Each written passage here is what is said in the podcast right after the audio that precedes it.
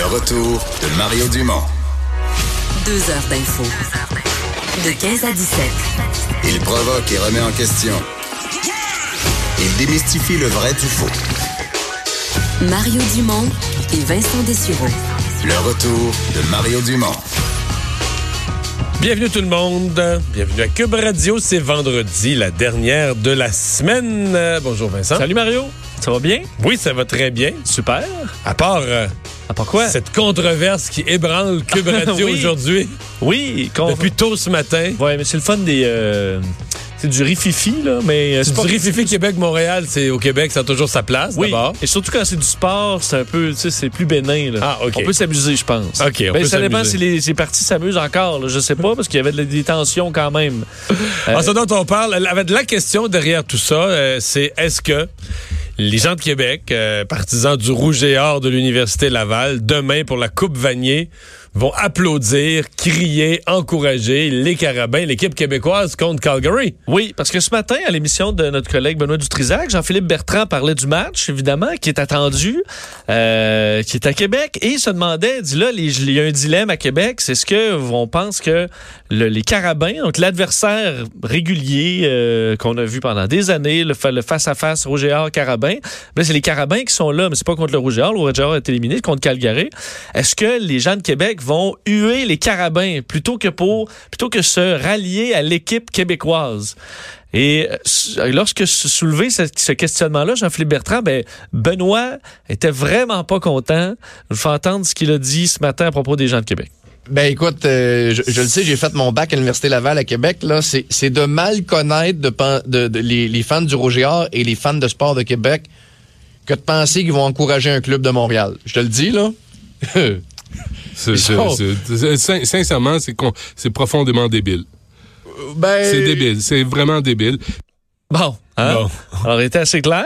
Et euh, je... Mais toi, qu'est-ce que t'en penses? Toi qui es un gars de Québec, là, puis qui vit à Montréal maintenant. Ben, honnêtement, je, en sais bonne pas. je me posais la question parce que j'ai déjà j'ai pu assister à la Coupe Vanier. euh, je suis allé souvent voir le Rouge et Or, mais j'ai jamais été dans la position où le Rouge et Or est pas là. là.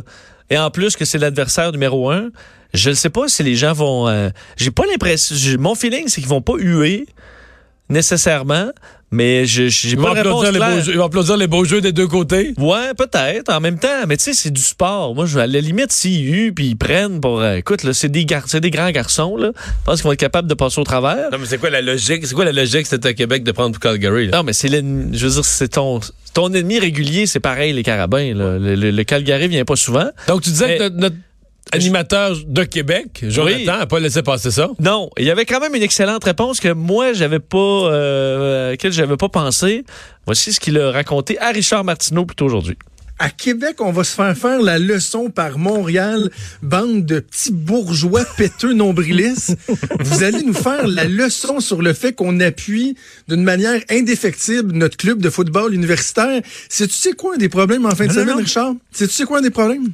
Pourquoi les gens des carabins, là, ils se mettent à genoux et disent, Ah, s'il vous plaît, Québec, prenez pour nous, huez-nous pas, s'il vous plaît. C'est, tu sais quoi le problème? C'est que vous êtes trop cheap et petit pour faire trois heures de route pour venir appuyer votre équipe à Québec. Il y a à peu près 10 000 billets qui n'ont pas été vendus. Nous autres, si le Rouge et Or avait la Coupe à Montréal, là, les boss seraient pactés, mon gars. Le monde serait chaud tête déjà en arrivant au Sepsum à l'Université Laval. On, serait, on se poserait pas la question, Ah, Montréal, vas-tu nous appuyer? Non, non, on serait là pour appuyer notre équipe.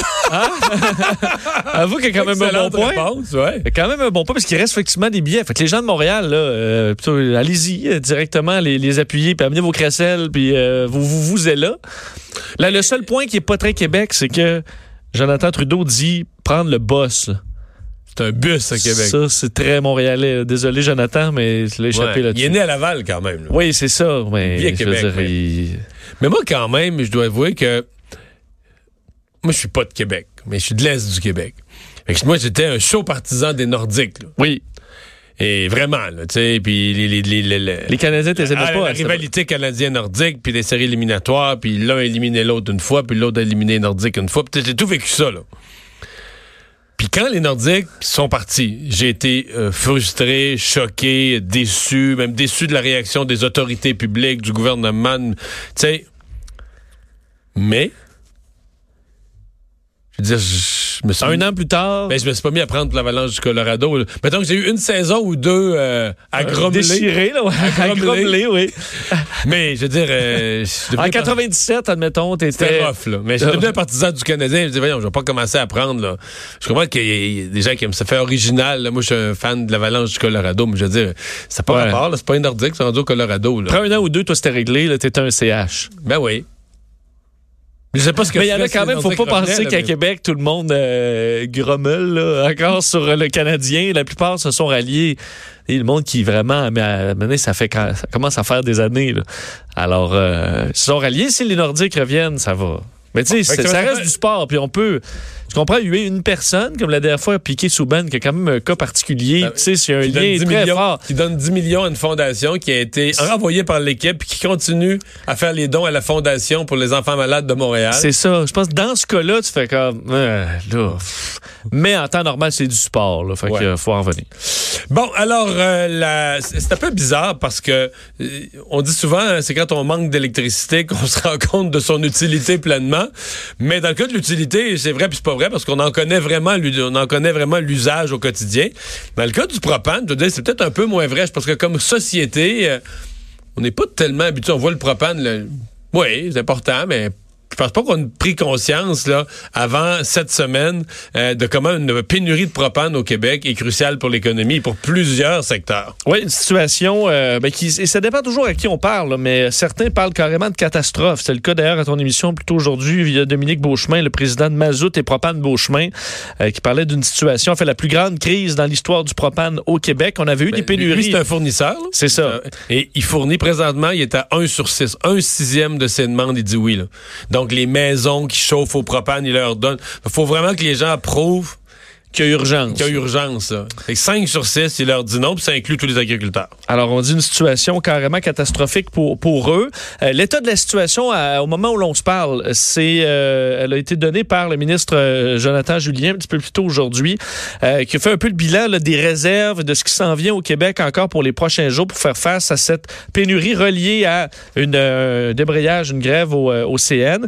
Alors, euh, ce qu'il a expliqué aujourd'hui, Jonathan Julien, c'est que Bon, on a encore des millions de litres au Québec, qui va arriver un train de l'Ouest, euh, donc euh, de l'Ouest canadien, avec des réserves au euh, également, et que dans les cours de triage, on a encore des trains qui ont du propane à bord. Alors, ça nous permettra encore d'avoir des réserves pour, disons, avec une ration, là, mais pour encore quelques jours, je vous fais entendre le ministre. un 7 millions de litres. Donc, on prend actuellement le stockage de 6 millions de litres, 7 millions de litres dans les cours de triage et potentiellement un 7 millions de litres qui viendrait d'Edmonton.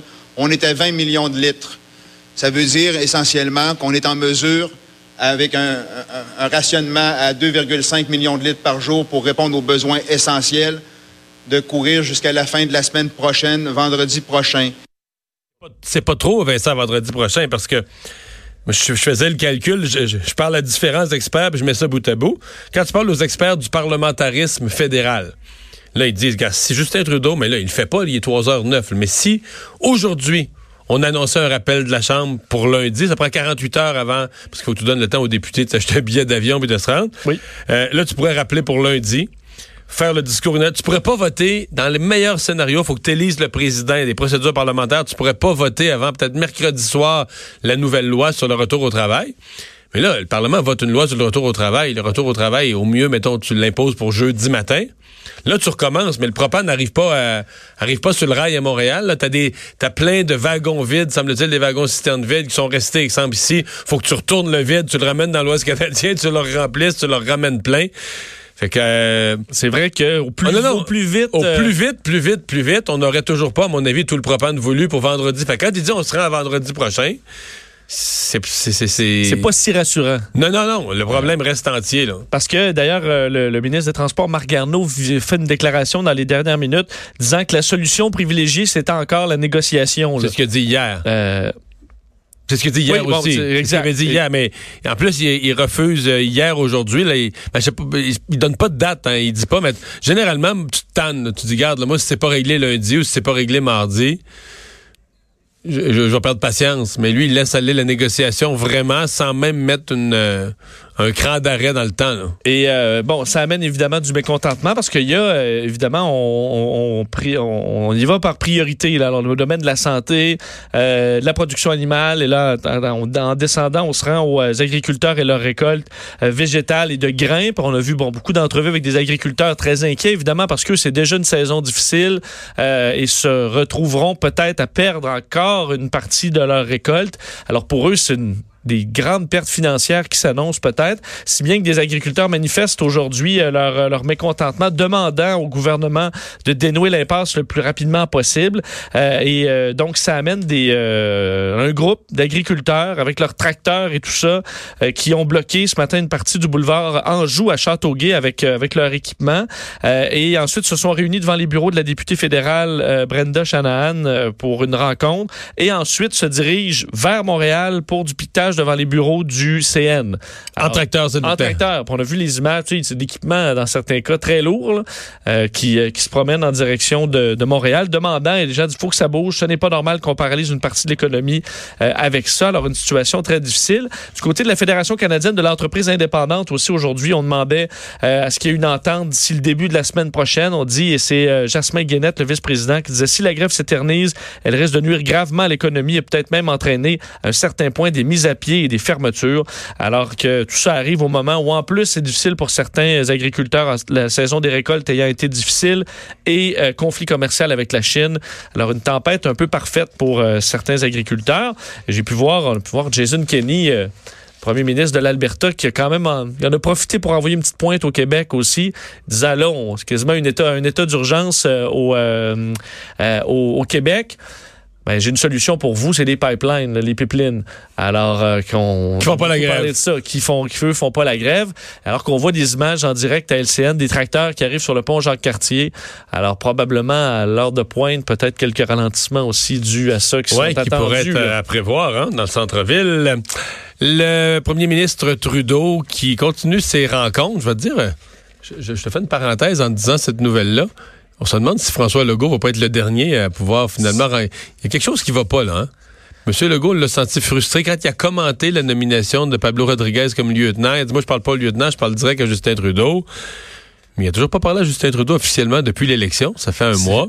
Et là, aujourd'hui, dans le fond, Doug Ford était, durant la campagne, Doug Ford était l'ennemi juré de Justin Trudeau. On utilisait Doug Ford comme une espèce de tête de turc pour dire, regardez, là, Andrew Scheer, il va être aussi pire, il va être aussi, comme premier ministre, là, il serait aussi mauvais que Doug Ford. Et là, ce matin, ben, Doug Ford, c'était l'invité de M. Trudeau. Oui, puis on pouvait s'attendre au départ à ce que ce soit très tendu comme rencontre, euh, vu effectivement que ça a été vraiment l'épouvantail de, euh, pour Justin Trudeau, là, euh, Doug Ford et Jason Kenney aussi. Et il, au contraire, ce matin, ça s'est très bien passé. En fait, Doug Ford qui a rencontré Justin Trudeau, et on parle, au dire de Doug Ford, d'une rencontre phénoménale. Fait quasiment penser aux À superlatifs à Donald Trump. Euh, un échange phénoménal et productif où les deux hommes se sont parlé. Euh, on a demandé d'ailleurs, euh, les, les médias ont demandé à Doug Ford est-ce qu'il avait des rancunes, est-ce qu'il souhaitait que Justin Trudeau s'excuse même pour la campagne parce que il a vraiment constamment tapé sur Doug Ford?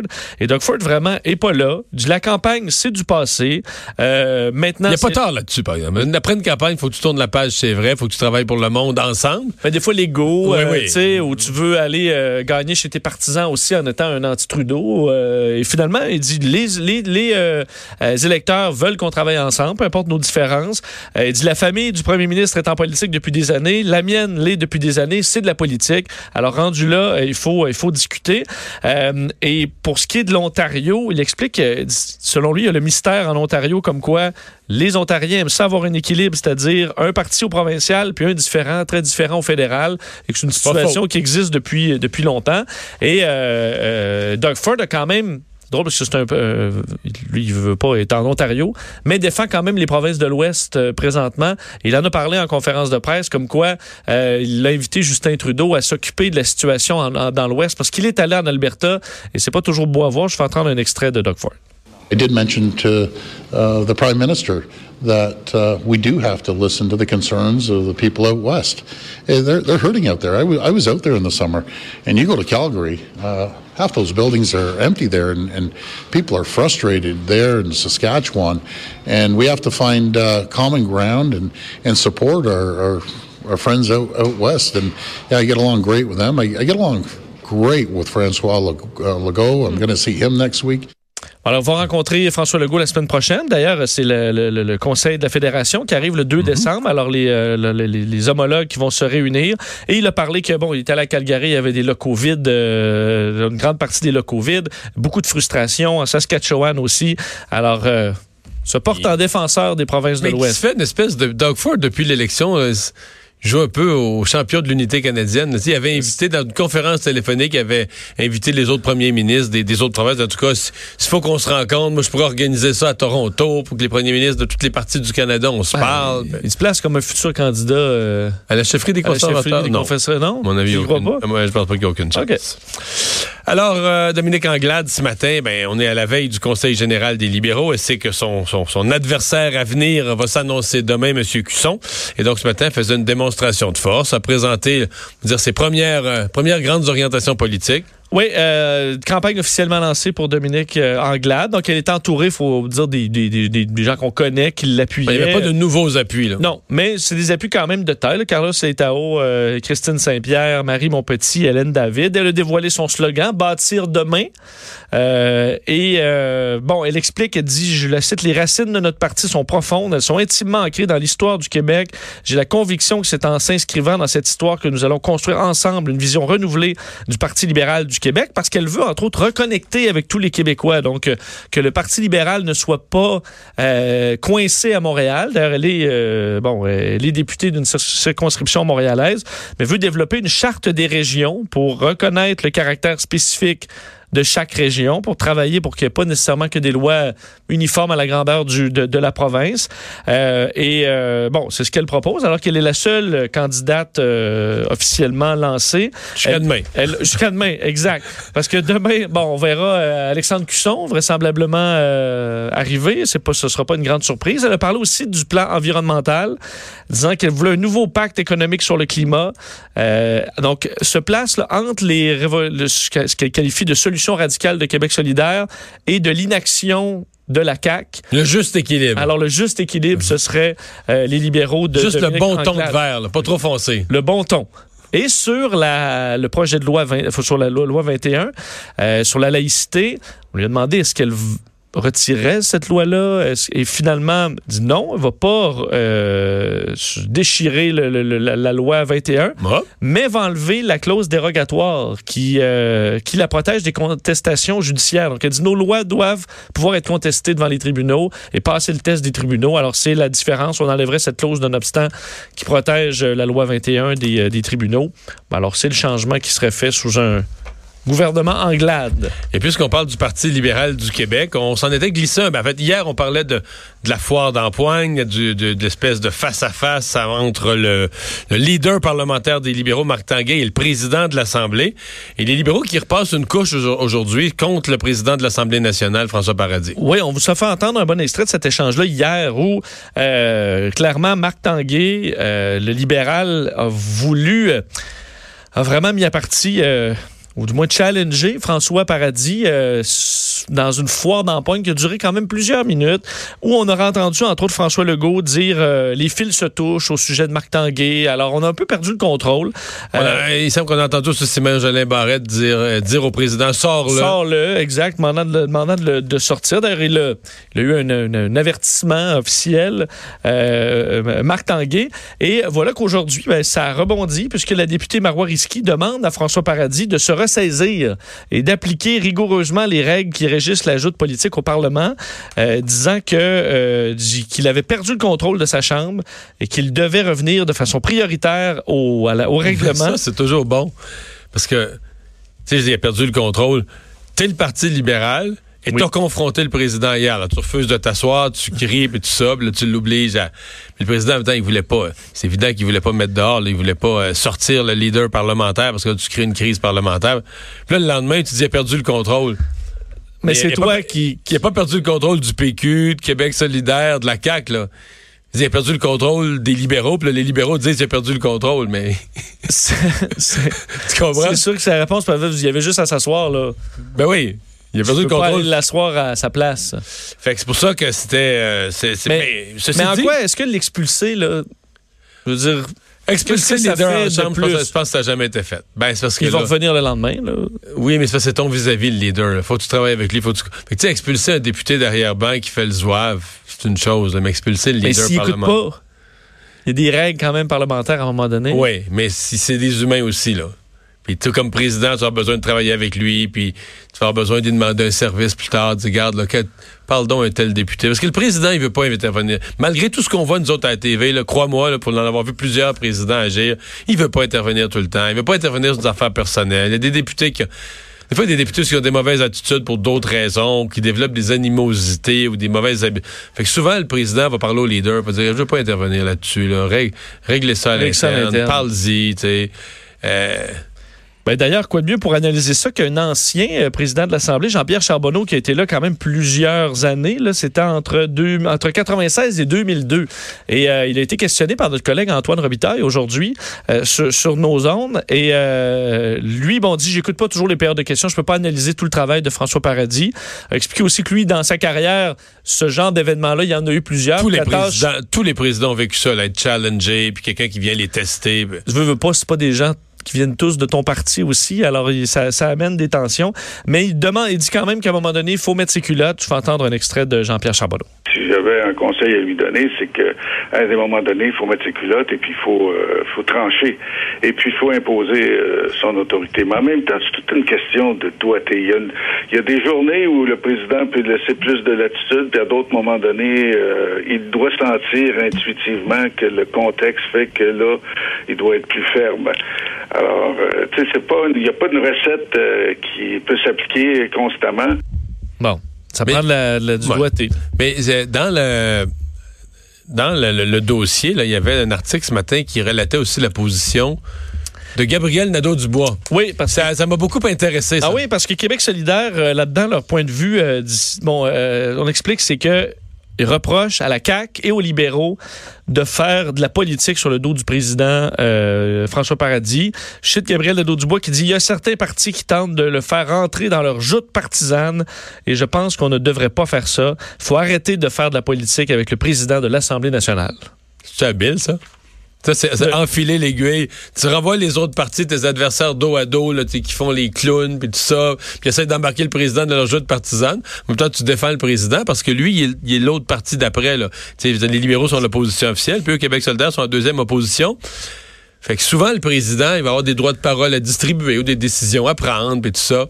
T'es bien mieux de l'avoir de ton bord, là, quand t'es un, peu- quand un peu plus petit. Parce que, tu sais, normalement, la- l'opposition officielle a toujours préséance en toute matière, naturellement, mais... Penses que Gabriel Nadeau-Dubois va se gratter quelques secondes de plus euh, non, mais par-ci par-là? une sympathie du président là, quand t'es un parti un peu moins gros, Oui. c'est pas mauvais. Là. T'as l'air au-dessus de la mêlée aussi. Là. Ah, c'est bon. C'est C'est sûr. bon politiquement. C'est bon à l'extérieur auprès du public, puis c'est bon à l'interne dans sa gestion, lui, de sa relation avec le président. Sauf qu'une oui.